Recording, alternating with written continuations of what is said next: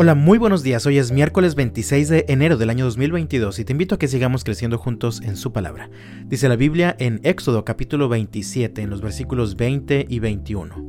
Ordénale al pueblo de Israel que te traiga aceite puro de olivas prensadas para la iluminación, a fin de mantener las lámparas siempre encendidas. El candelabro estará en el tabernáculo, delante de la cortina interior que protege el arca del pacto. Aarón y sus hijos deberán mantener las lámparas encendidas toda la noche en la presencia del Señor. Esta es una ley perpetua para el pueblo de Israel y deberá cumplirse de generación en generación. Desde el capítulo 25 de Éxodo, Dios le está dictando instrucciones a Moisés acerca de la construcción del tabernáculo, que fue una especie de templo móvil y era el lugar donde habitaba la presencia de Dios en medio de su pueblo mientras viajaban por el desierto. Este era además un símbolo de la belleza y de la santidad de Dios. También en el capítulo 25 del libro del Éxodo se describen las instrucciones que Dios le dio a Moisés para la elaboración de un candelabro de oro puro que iluminaría el lugar santo. Este candelabro sería alimentado continuamente por aceite puro de oliva, de tal manera que sus lámparas se mantendrían siempre encendidas.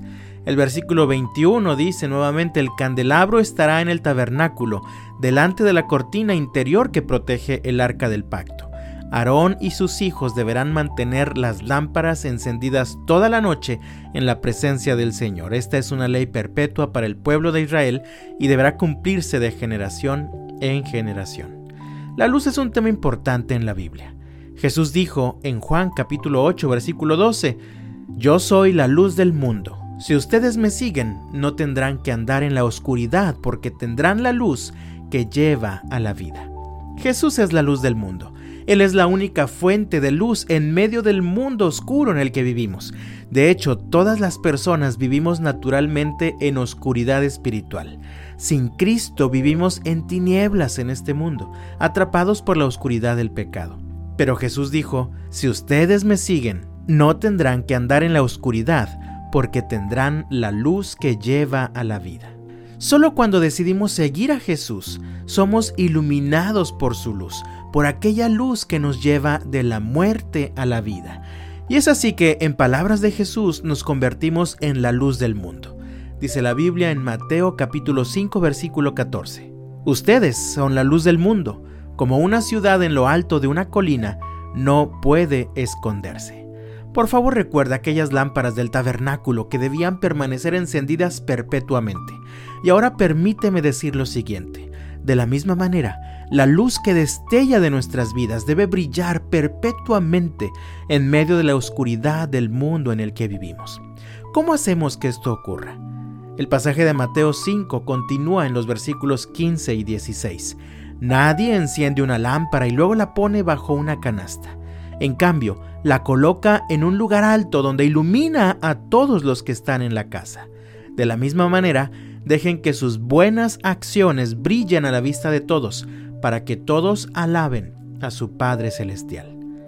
Mantenemos la luz de nuestra vida encendida solo cuando vivimos la nueva vida que encontramos al seguir los pasos de Jesús. Es decir, cuando encarnamos el Evangelio, tal como Jesús lo hizo mientras vivió en este mundo.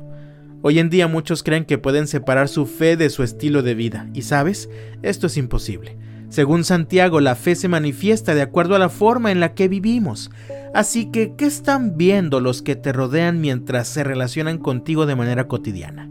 ¿Qué ven en ti? ¿Qué ven en tus acciones, en tus palabras? ¿Qué ve tu esposa o tu esposo, tus hijos, tus vecinos, tus amigos o tus compañeros de trabajo?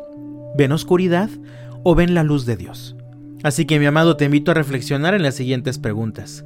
¿Comienza a debilitarse la luz que reflejan tus palabras? ¿Está a punto de apagarse la luz que emana de tu comportamiento cotidiano? Recuerda, mi amado, Aarón y sus hijos debían mantener siempre encendidas las lámparas del tabernáculo. Así que no permitas que la luz que hay en ti deje de ser visible al mundo. No te despegues de Jesús. Sigue sus pasos. Acércate a Él. Que Dios te bendiga este miércoles y hasta mañana.